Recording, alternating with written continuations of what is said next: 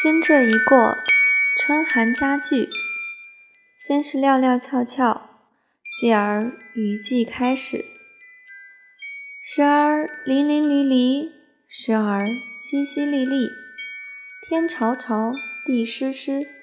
即使在梦里，也似乎把伞撑着。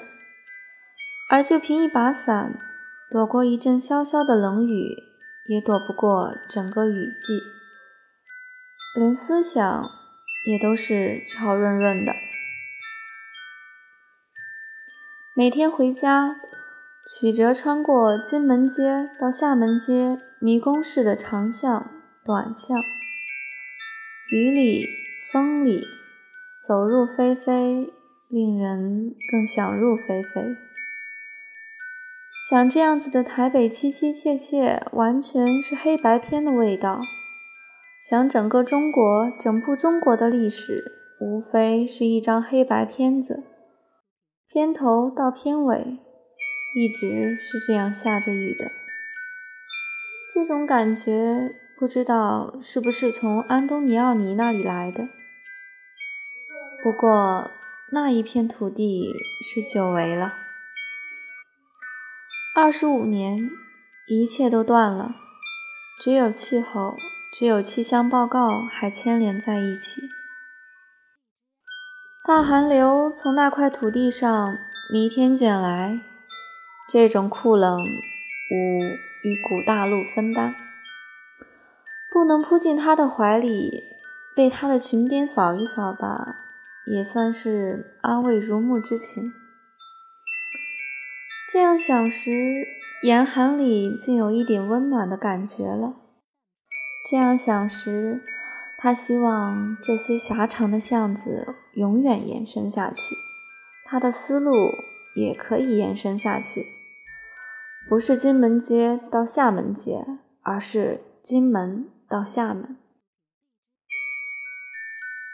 他是厦门人，至少是广义的厦门人。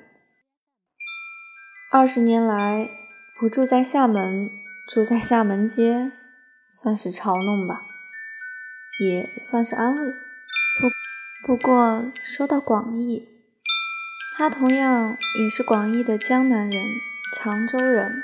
南京人，川娃，武陵少年，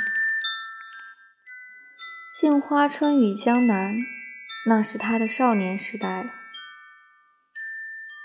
安东尼奥尼的镜头摇过去，摇过去，又摇过来。残山剩水犹如是，黄天厚土犹如是。芸芸前手，纷纷黎民，从北到南，犹如是。那里面是中国吗？那里面当然还是中国，永远是中国。只是杏花春雨已不在，牧童遥指已不在，剑门细雨，渭城清晨。也都已不在。